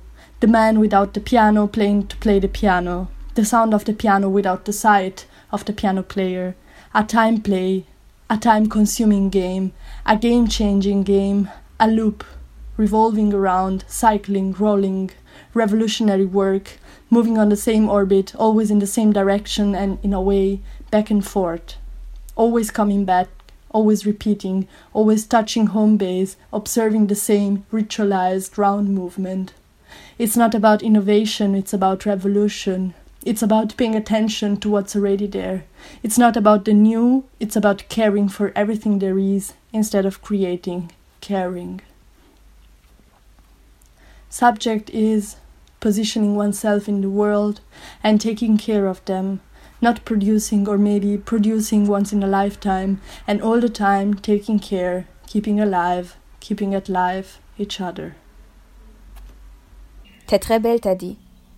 On a fait l'amour, les fenêtres ouvertes, on est parti se perdre, les rues d'Odessa, les lumières de Prague, les conneries timides, les silences avec nous, parfois tendres, parfois lourds, parfois plus grands que nous étions fiers de notre petite liberté.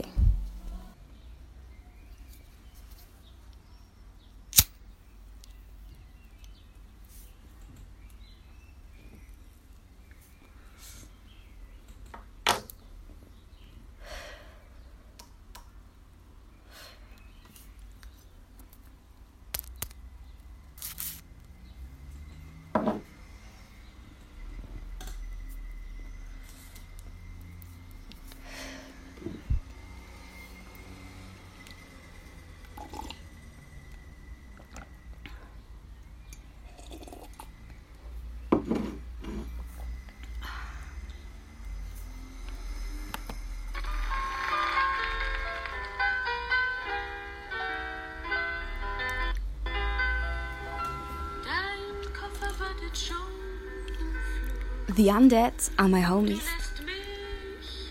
I do really like them. And they are always there for me.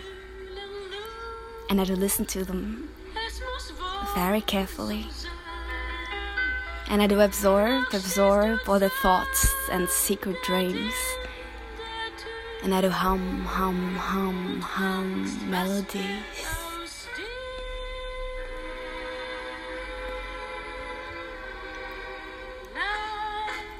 That make the flowers grow on my way home. Nehmt mir meine Träume weg. Nehmt mir meine Vergangenheit und nehmt mir meine Angst. Give me a little cozy grave so I can sleep and rest in peace. A quiet life.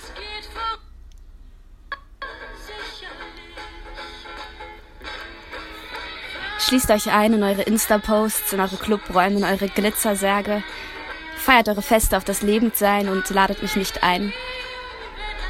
Give me a little cozy grave so I can sleep and rest in peace. A quiet life. Nehmt mir meine Wünsche, meinen Anspruch. Ich vergrabe alle Fristen, alles, was die Zeit bedingt, wo keiner sie mehr findet, und ich lade euch nicht ein zu meiner Ewigkeit. Give me a little cozy grave so I can sleep and rest in peace. A quiet life. Ich gehe allein auf die Beerdigung. Ich fühle mich schön dabei. Ich trage mein bestes Kleid. Ich singe mein Lieblingslied. Die Blumen sind vertrocknet. Das Bedauern bleibt versteckt in euren Kehlen. Ich feiere mein Fest. Es ist das Schönste, was die Welten je gesehen haben. Das ist mein Safe Space, meine Insel, meine Festung. Ich bette mich in alle ungeträumten Träume, alle ungesagten Worte, alle unbekämpften Kämpfe mit der Faust erhoben, mit dem Lächeln einer Siegerin auf dem Gesicht.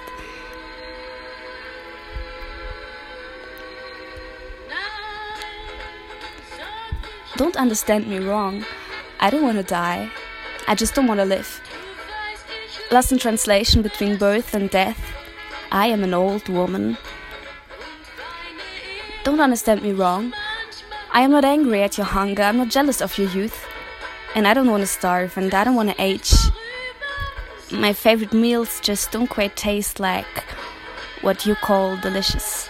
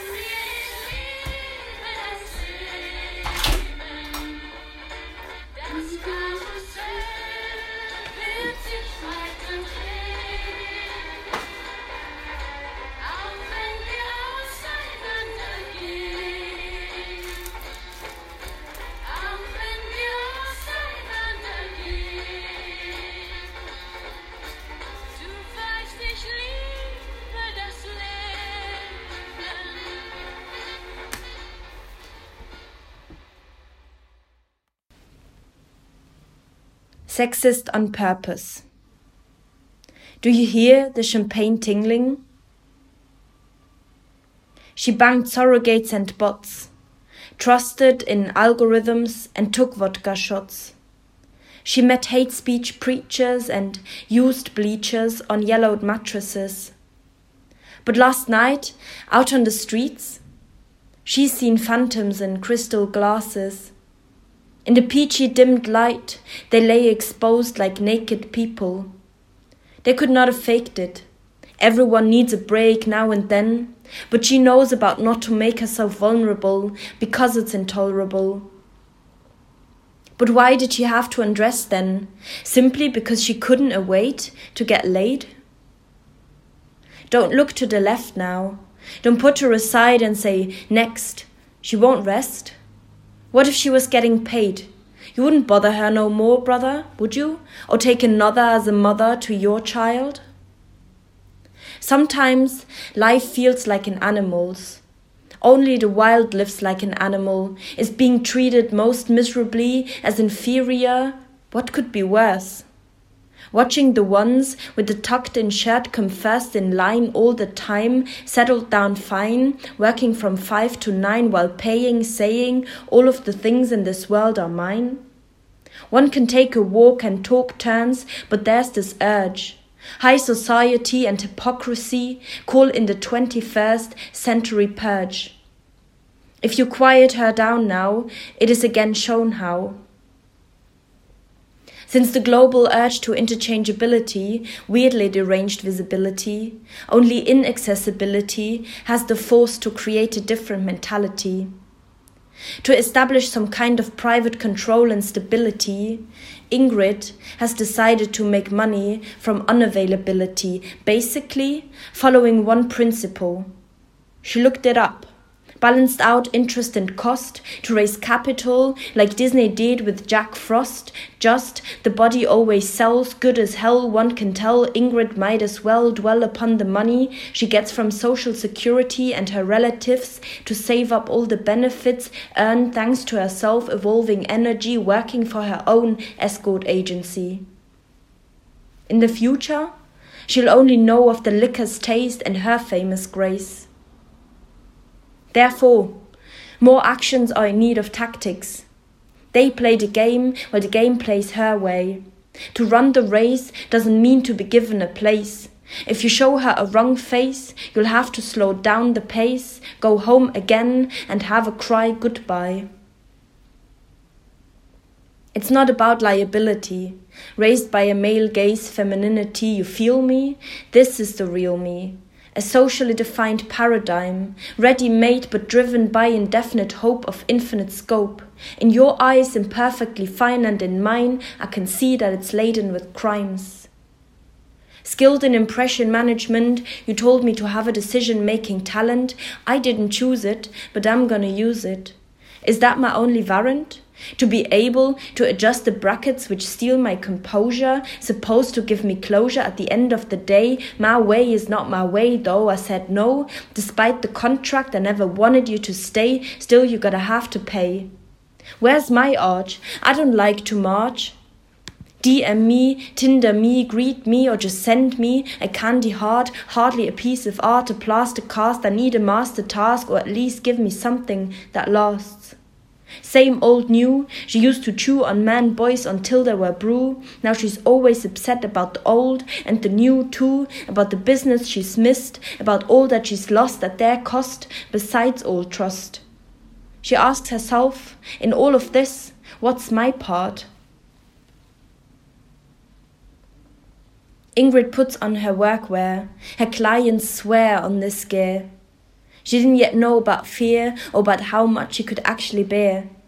Some of her chicks pick their aim. Nice dick, but don't stick to it. You're only gonna learn one trick, and the fit as well as the sick round up quick. Ingrid ticked Mickey and tipped Ricky for not having hit him. Now prick tease, the prick chin she runs off. With all of the bling, it's not worth keeping a fling as long as the money flows in but long enough to cover costs. Beneath, chuckles escape his teeth. She says, Don't be a tease, I don't want your babies. Condoms come first. You don't need to raise me or praise the Lord. Forget church if you can't cover your thirst. His sex drive bursts Should have seen the print on the shirt known. Must have switched on an alert when she noticed the low quality merch.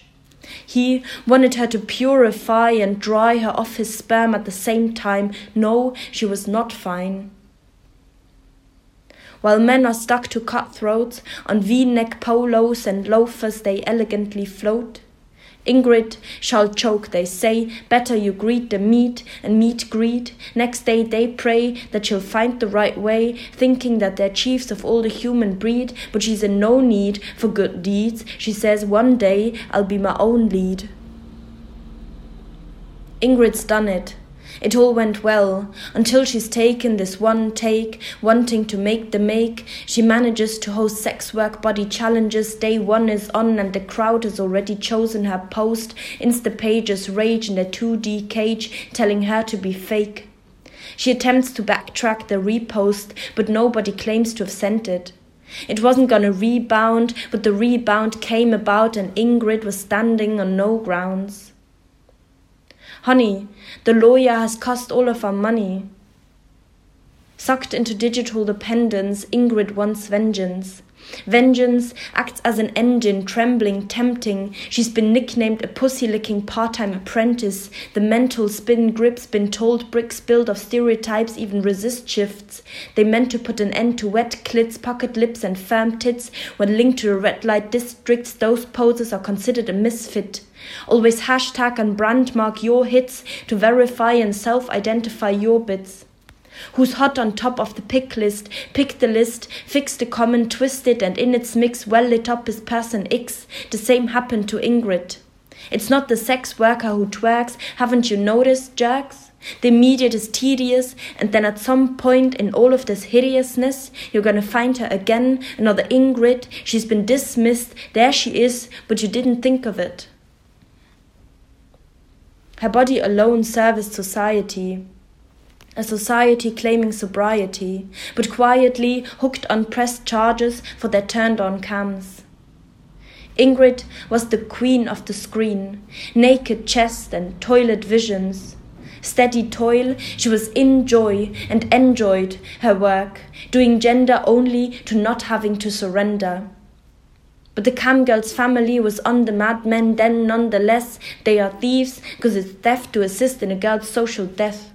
The family said the families left her to rest, cut her off from breath in order to rehabilitate, eat more wraps, eat lesser wraps or balls of cotton waste, do work ups, sit ups also help. She was told to be rotten at sudden and soon she's forgotten. Disenfranchised, stigmatized, and patronized, we don't think about Ingrid no more. The story goes on and about, and we go on and about, have a shout out, proudly smiling photos up on iCloud. New feeds pop up, we're logged in or are shocked. Ask to pay for an Android or to play some Pink Floyd, no matter if one's employed or exploited. It uncipher the VR void, which has destroyed hundreds of unique biographies, visually big dreams, the young and mentally freaked, not one of them successful but stressed and dull, seeking a peak that no one should not see, people read. Social media needs, older ones without guts nor the potential to lead. A jolly treat, plead to get out, but mark the defeat. If you mingle it, if you don't remember, think of Ingrid. Ça fait des années que je cherche les mots qu'on n'a pas dit, mais ils sont partis, glissés dans des bouches d'égout, dégotés par nous comme des rats. Ils sont se bouffer entre eux sans nous dire. Et nous voilà. Rien à dire, rien à taire.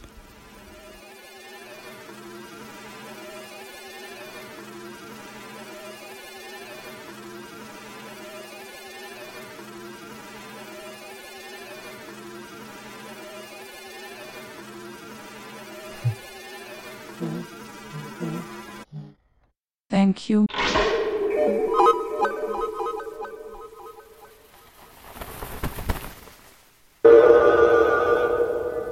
Question, Martha. Is there a pigeon?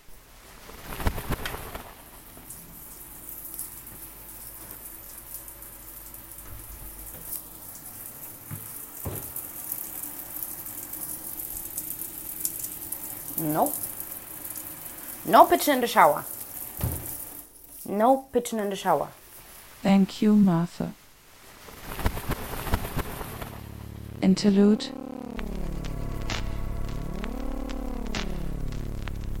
Let us listen to some nice music.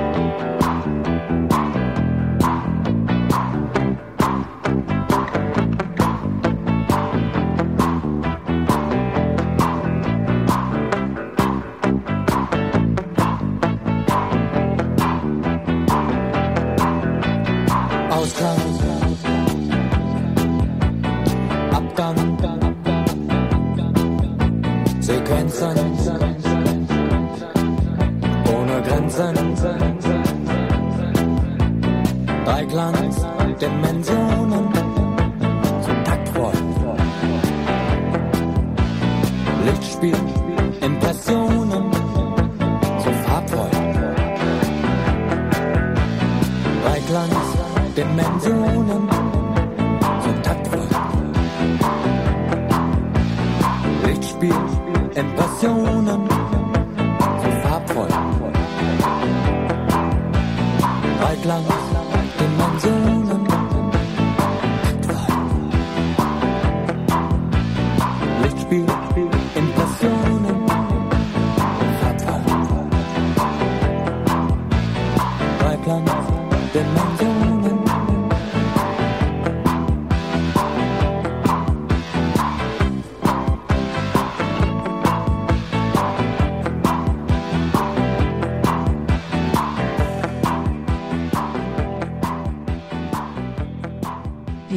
I like this. As a matter of fact, in Gießen there is also a museum, and it is opened, and there is an artist. She made an exhibition with my voice I am calling you. I only can imagine what this is like. The time is clocking. Looking at the program of the week, there are some cool things coming. You might have realized Fridtjof did not do the honeymoon rights and also no VST of the week. But there will be a closer look on FX Twin tomorrow from 7.30 on. And there is also something about Ruinen Ruins. Lucas Renner has a live show tomorrow tonight on the topic of all that is vain. Mark Fisher rest in peace. And also on Saturday you Oh, there is again Arthur and Christopher with Forever Boccola. Nevermaster. From 10 p.m. on they are talking late night and they are drinking white Russians.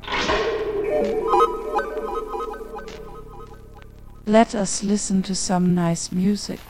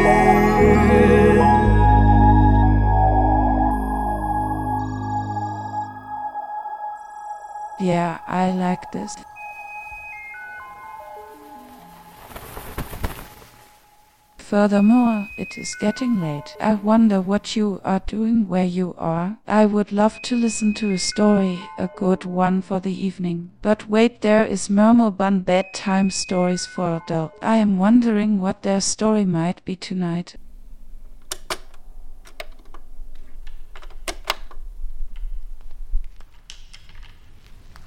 Murmelbahn Bedtime Stories for Adults A format for Wilsonstraße FM by Students of the RTW Tonight Nach Hause. A text by Jannika Lösche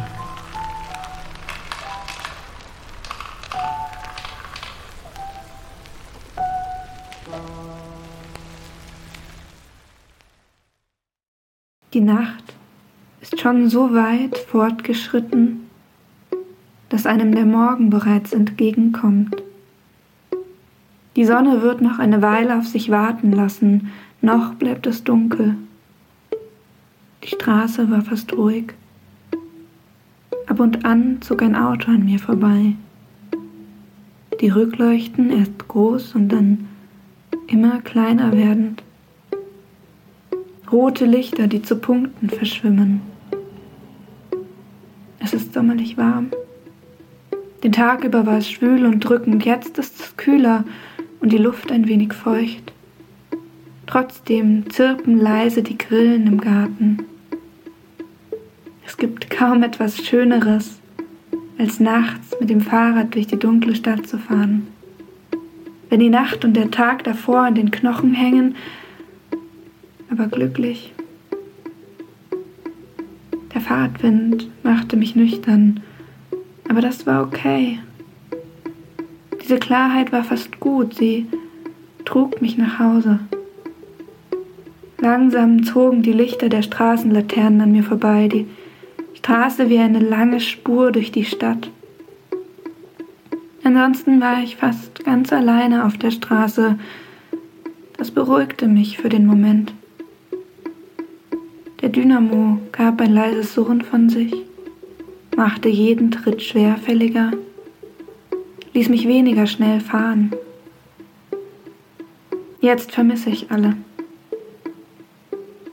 Meine Augenlider wurden immer schwerer. Alles passierte langsamer, fast wie ein Nachtschott in Zeitlupe. In meinen Ohren pulsierte ein leichtes Rauschen.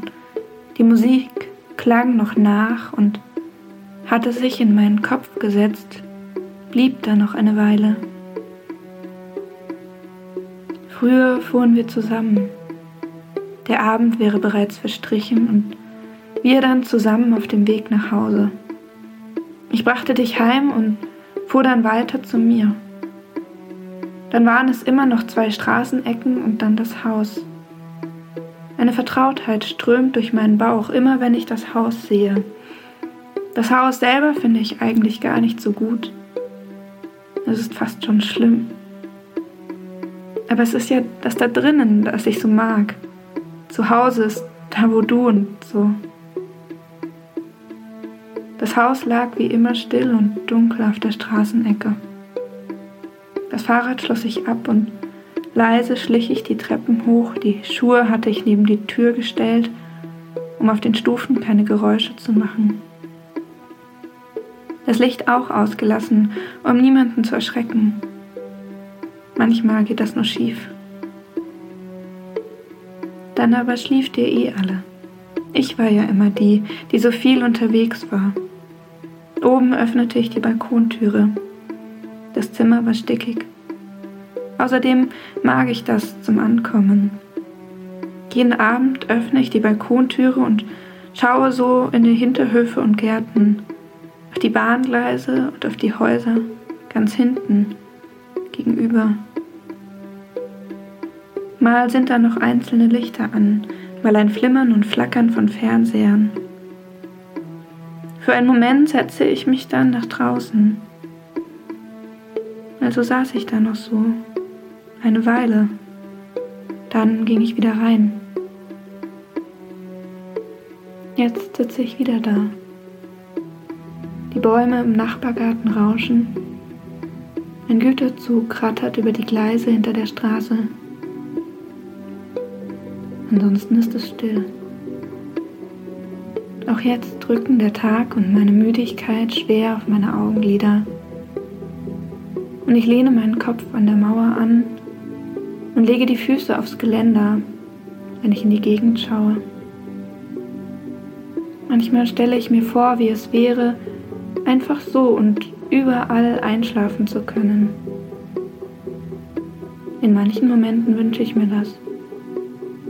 Schlafen wäre jetzt schön. Auf deiner Schulter, hinten auf der Rückbank im Auto, auf einer Picknickdecke im Garten, auf dem lärmenden Zeltplatz. Bloß ist das Schlafen für mich immer etwas zu schwer, um das zu können. Also habe ich dieses Ritual, schaue jeden Abend in den Hinterhof und denke vor mich hin, dass mein Kopf ganz ruhig ist und ich reingehe und mich hinlege. Und dann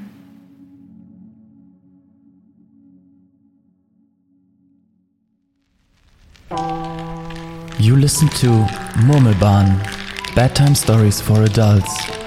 Today, Nach Hause, a text by Annika Lösche, read by Caro Krämer, sound design by Janis Wulle, a production for Wilsonstraße FM.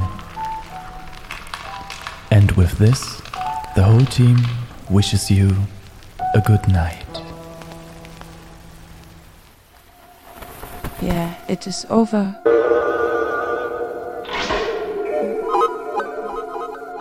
Thank you all. Thank you for listening. Thank you for producing. Thank you, Martha. This is Chatron Magazine 3000. See and hear you soon.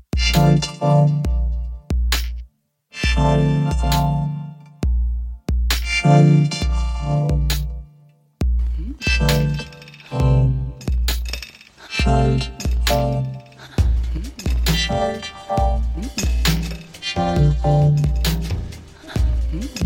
Magazin 3000. Magazin 3000.